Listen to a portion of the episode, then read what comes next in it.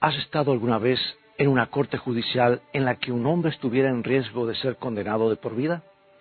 Es un asunto serio. Una vez que se ha presentado toda la evidencia y que el caso ha sido cuidadosamente revisado, los jueces abandonan la sala. Puede demandarle días, la aprehensión aumenta, y cuando los jurados ingresan nuevamente en la sala, todo el mundo se siente en absoluto silencio para escuchar las palabras del vocero del jurado. El juez pregunta, ¿cuál es su veredicto? Qué momento solemne. Si el vocero dice la palabra inocente, un diluvio de alegría inunda a quien era juzgado y sus seres amados respiran con alivio. Pero si el vocero dice culpable, el momento es trágico. Ese es el drama en las cortes terrenales. Y en este programa, permíteme dirigir tu atención a una sesión en el juzgado más importante que nos afecta vitalmente a ti y a mí. Todo ser humano que ha vivido tiene una causa pendiente ante el juzgado de Dios, la Corte Suprema del Universo.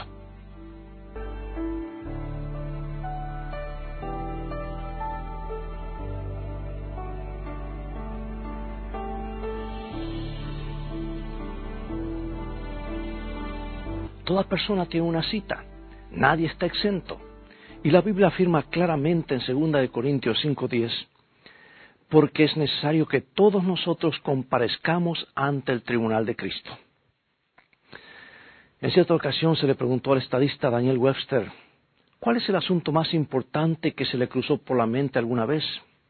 Y su respuesta da que pensar. Él dijo, mi responsabilidad personal ante Dios.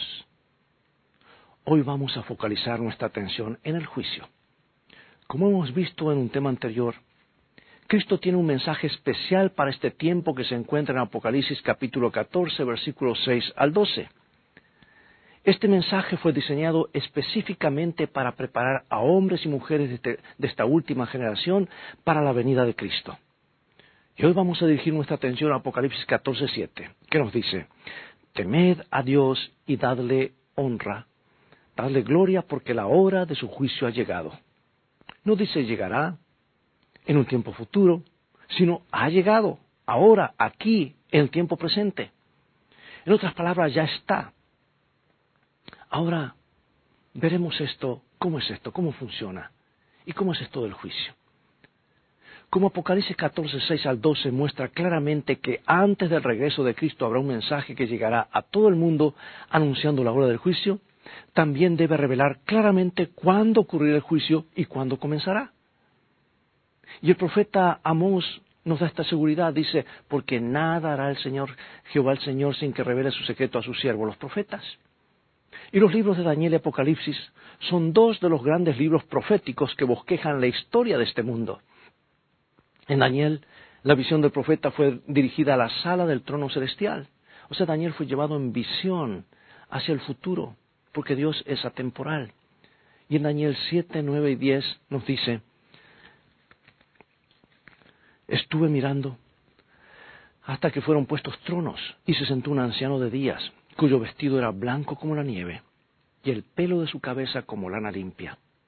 Su trono llama de fuego y las ruedas del mismo fuego ardiente. Un río de fuego procedía y salía delante de él millares de millares le servían y millones de millones asistían delante de él. El juez se sentó y los libros fueron abiertos. Queda claro entonces que el juicio tiene lugar en el cielo. Ahora, en el octavo capítulo de Daniel, el versículo 14, el profeta se enfoca en el tiempo del juicio. Dice Daniel 8:14, hasta dos mil y trescientas tardes y mañanas, luego el santuario será purificado. Ahora bien, la pregunta lógica que tenemos que formular es, eh, es esta. ¿Qué tiene que ver la purificación del santuario con el juicio? Bueno, la Biblia menciona dos santuarios, uno en la tierra y otro en el cielo. El santuario, terrenal era un modelo del gran original que está en el cielo. Debía servir como una ilustración del plan de salvación. Había dos servicios principales conectados con el santuario, el servicio diario y el servicio anual. Y con respecto del servicio diario, cuando un hombre pecaba, llevaba un sacrificio, confesaba su pecado sobre el animal y entonces lo mataba. Y un sacerdote tomaba la sangre en un recipiente, derramaba la mayoría en la base del altar de bronce y llevaba el resto al interior del santuario. Y de esta manera el pecado era transferido en forma simbólica del pecador al sustituto y al santuario. Y el cordero que moría representaba a Cristo, por supuesto. Cuán agradecidos podemos estar porque la culpa de nuestros pecados puede ser transferida de nosotros a aquel que no tuvo pecado. Podemos regocijarnos que por medio de él nuestros pecados pueden transferirse de nosotros al santuario que está en lo alto. Eso es lo que el salmista tenía en mente cuando dijo, cuánto está lejos el oriente del occidente, hizo alejar de nosotros nuestras rebeliones. Oh amigo y amiga, podemos tener paz, porque por medio de Jesús nuestros pecados están cubiertos por su sangre en el santuario celestial. Es lo que Jesús está haciendo ahora. Y en el servicio diario del santuario terrenal, los pecados eran registrados simbólicamente. La sangre fluía el año entero, llevando el pecado al interior del santuario. Pero en el décimo día del séptimo mes del año religioso, el día de la expiación, el santuario era limpiado. Y ahora, diez días antes, se hacían sonar las trompetas de plata que le advertía al pueblo que estaba cerca ese día especial, el día de expiación. Ahora tenían diez días para analizar sus corazones, arrepentirse de sus errores y confesar sus pecados. El día de la expiación era un gran día de juicio todo el que no participaba de este servicio era cortado del campamento. Ahora, los servicios del día de expiación o la purificación del santuario se describen en, detalle en Levítico 16. Y aún es un día anual de juicio para Israel. El típico, es típico del gran día de juicio investigador, o sea, representaba el juicio que Dios iba a hacer cuando llegase la hora, el momento profético, antes de que Jesús regrese por segunda vez. Y a lo largo del año los pecados del pueblo eran confesados en el santuario diariamente. Se mataban animales para el sacrificio. Morían en lugar del pecador en reconocimiento de dos hechos básicos eh, que respecto a la transgresión, que la paga del pecado es muerte y ningún pecador necesita morir. Así que diez días antes, cuando sonaban las trompetas de plata, se advertía al pueblo que el día de la expiación había llegado. Tenían diez días para inspeccionar sus corazones y arrepentirse de sus errores y confesar su pecado. El día de la expiación era el gran día del juicio. Todo el que no participaba en el servicio era literalmente cortado del campamento de Israel.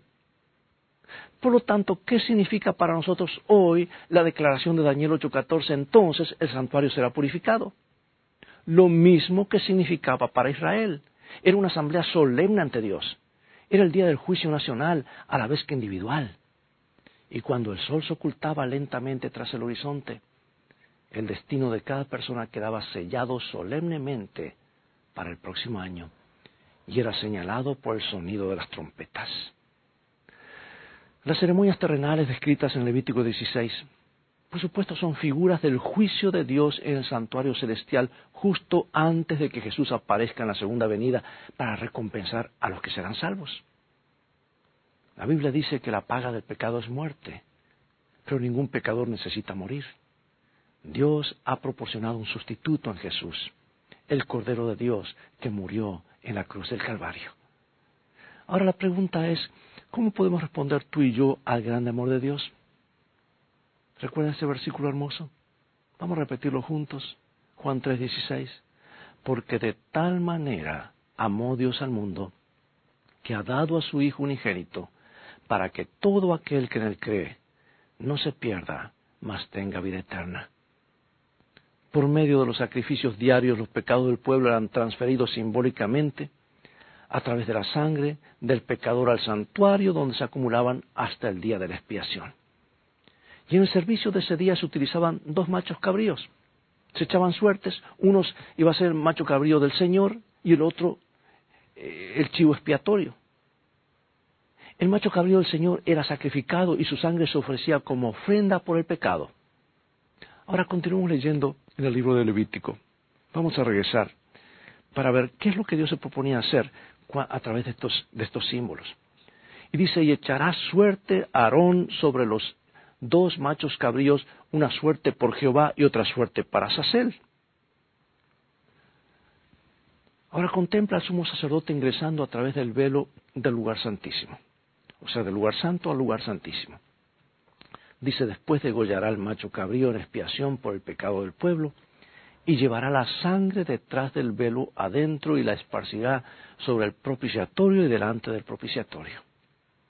El propiciatorio o asiento de la misericordia representa el trono de Dios el santuario celestial, donde Jesús defiende nuestras causas. Y Levítico 16, 16 dice, Así purificará el santuario a causa de las impurezas de los hijos de Israel, de sus rebeliones y de todos sus pecados.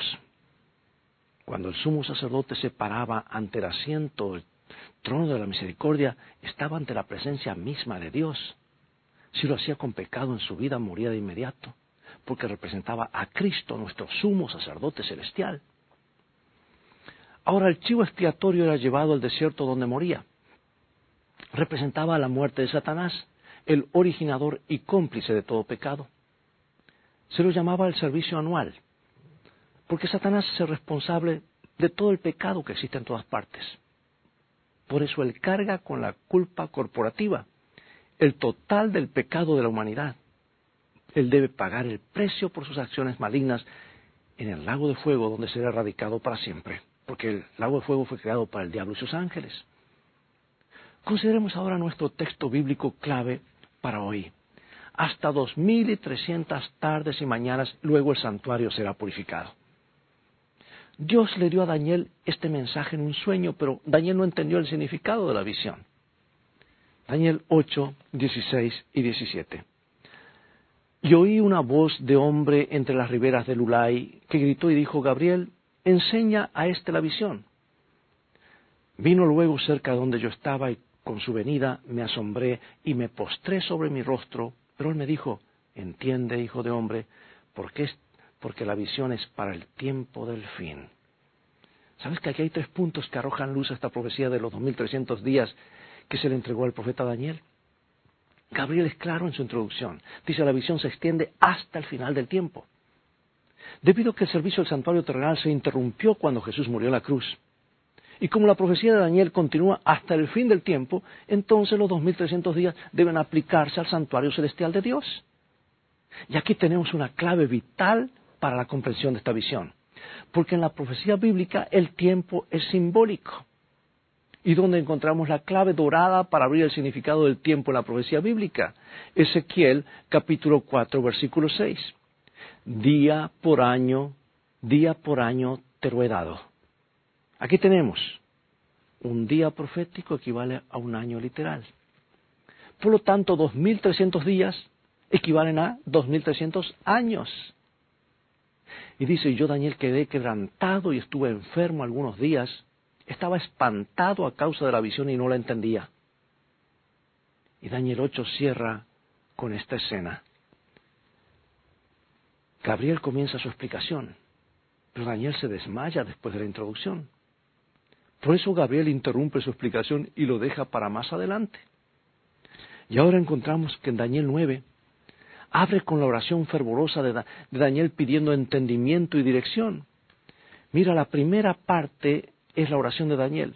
Luego en los versículos 21 al 23 se revela el regreso de Gabriel para continuar explicando la visión a Daniel. Recuerda que el tema era los 2300 días o años. Por eso Gabriel continúa con el tema diciendo que esa profecía de 2300 días se partirá en dos segmentos. Primero, los 490 años para que los judíos cumplan con la obra que Dios les dio, o deberían ser rechazados como pueblo. Los restantes 1810 años eran el tiempo que restaría hasta un evento futuro llamado el juicio o la purificación del santuario. Y aquí tenemos algo muy emocionante e importante. Porque la clave maestra para develar toda la profecía de Daniel se encuentra en Daniel 9:25. La fecha de comienzo del periodo de 490 años destinado para los judíos se da con detalles muy gráficos. Dice Daniel 9:25 lo siguiente. Sabe, pues, y entiende que desde la salida de la orden para restaurar y edificar Jerusalén hasta el Mesías príncipe, habrá siete semanas y sesenta y dos semanas se volverá a edificar la plaza y el muro en tiempos angustiosos. Ahora los judíos estaban en cautividad en la, en la lejana Babilonia cuando se dio esta profecía a Daniel. La cautividad de Jerusalén ya hacía, mejor dicho, estaban cautivos, pero la ciudad de Jerusalén ahora estaba totalmente en ruinas. Ellos cautivos en Babilonia, la ciudad de Jerusalén destruida. Y el ángel le dijo a Daniel que la profecía comenzaría cuando se promulgara oficialmente el decreto final, que le permitiría a los judíos salir de la cautividad y regresar para reconstruir la ciudad de Jerusalén. Hubieron varios decretos, pero el final fue el decreto promulgado por Artajerjes en el otoño del 457 a.C. Ahora, la sorprendente profecía de Daniel predice la emocionante historia. Nos da las fechas exactas con asombrosa exactitud del bautismo de Jesús, de su muerte en la cruz y también del rechazo del Evangelio por la nación judía, al igual que la proclamación del Evangelio al mundo gentil. Y la profecía, amados, declara que desde el decreto para reconstruir la ciudad de Jerusalén hasta el Mesías habría 69 semanas proféticas. Las 69 semanas proféticas equivalen a 483 años literales. Y aquí tenemos un diagrama para ayudarnos a entender esta hermosa profecía. El término hebreo Mesías significa ungido. El nombre Cristo es griego y también significa ungido. Cristo fue ungido en el momento de su bautismo. Dice la Escritura también Jesús fue bautizado, llorando, el cielo se abrió y descendió el Espíritu Santo sobre él en forma corporal como paloma. Y vino una voz del cielo que decía, ¿recuerdas? Tú eres mi Hijo amado, en ti tengo complacencia. Jesús fue ungido por el Espíritu Santo y comenzó su ministerio en el, en el otoño del año 27 después de Cristo. Su ministerio duró exactamente tres años y medio hasta su crucifixión en la primavera del 31 después de Cristo. Y Lucas 3, 1 y 3 nos dice lo siguiente. En el año decimoquinto del imperio de Tiberio César, él fue por toda la región contigua al Jordán, predicando el bautismo del arrepentimiento para el perdón de pecados.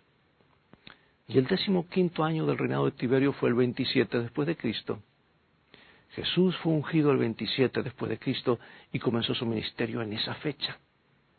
Y es más, cuando Jesús estuvo ah, haciendo milagros y diferentes cosas, decía, todavía no, el tiempo no se ha cumplido. Y de otras veces dijo, el tiempo se ha cumplido. ¿De qué tiempo hablaba? Del tiempo profético de Daniel, de esta profecía justamente. El tiempo se ha cumplido. ¿Qué quería decir Jesús? No había duda de que se refería al mismo periodo de la profecía de Daniel acerca del Mesías. La profecía de las 69 semanas que había sido dada 500 años antes del Mesías ahora señalaba la fecha exacta del bautismo de Cristo. Ahora, amados, esta predicción sorprendente ha convencido a muchos judíos dubitativos de que Jesucristo es el Mesías. Recuerda que esta maravillosa profecía decía que 70 semanas o 490 años habían sido otorgados a los judíos y que los primeros 483 de los 490 llegaban hasta el ungimiento de Jesús o su bautismo. Entonces la profecía dice en Daniel 9:26. Y después de las sesenta y dos semanas se quitará la vida al Mesías. Por lo tanto, en algún momento después de su bautismo, en el 27 después de Cristo, Jesús sería cortado o crucificado. Y el siguiente versículo se enfoca en la fecha exacta en la que Jesús sería crucificado en el Calvario, Daniel 9:27. Y por otra semana confirmará el pacto con muchos a la mitad de la semana hará cesar el sacrificio y la ofrenda.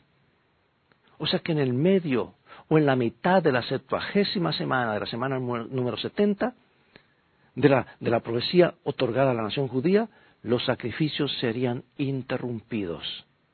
Ahora es sorprendente que en ese preciso tiempo, durante la fiesta de la Pascua, en la primavera del año 31 después de Cristo, Jesús fue crucificado.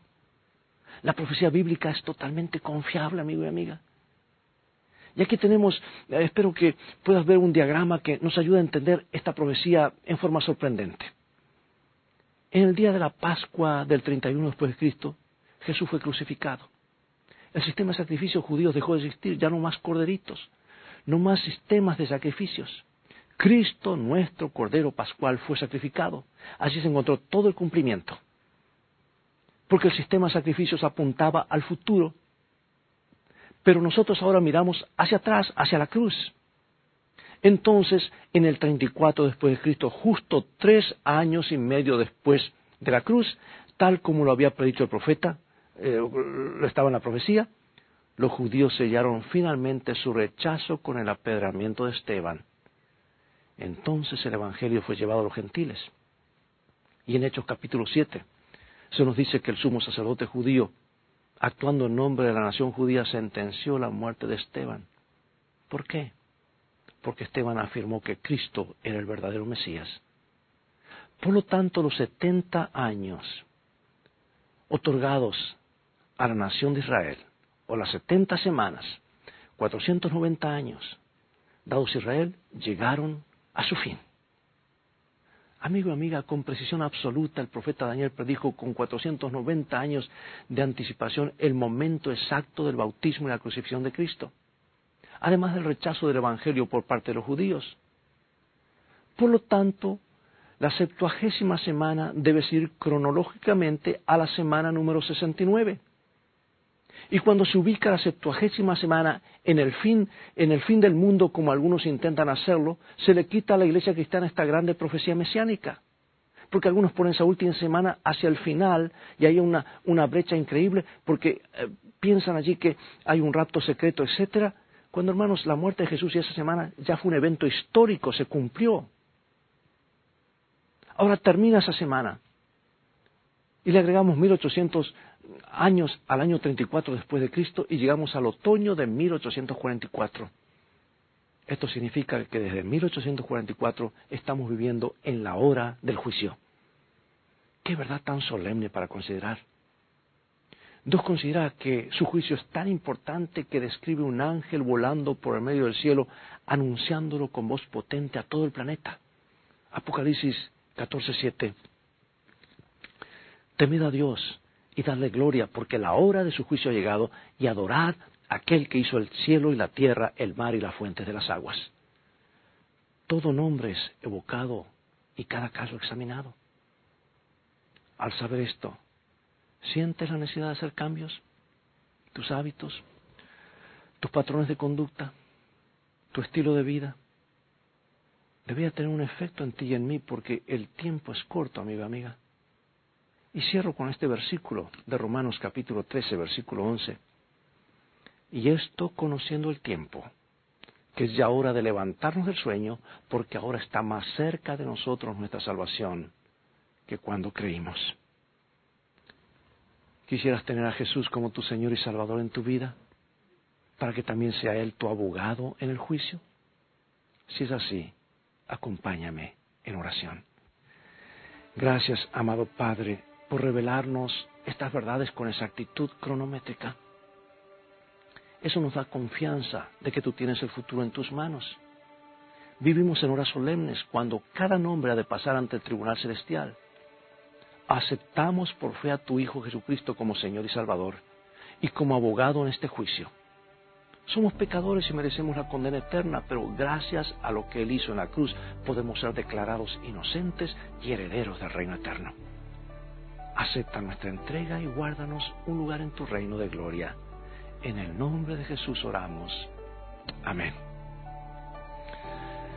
Es todo el tiempo que tenemos por hoy. Muchas gracias por sintonizarnos. Ha llegado el momento de despedirnos una vez más y será hasta el próximo programa de la serie Mensajes de Jesús para el tiempo del fin. Invita a otros a sintonizar este canal y escuchar estos programas con un mensaje del corazón de Dios a tu corazón. Transfórmate tú mismo en un canal de bendiciones. Dios te bendiga y te guarde. Y recuerda, tú vales mucho para Jesús. Él te ama más de lo que puedes imaginar. Y también recuerda que en el viaje de la vida las cosas han de terminar bien si tienes a la Biblia como tu GPS y a Jesús como tu guía. Maranata, Dios te bendiga.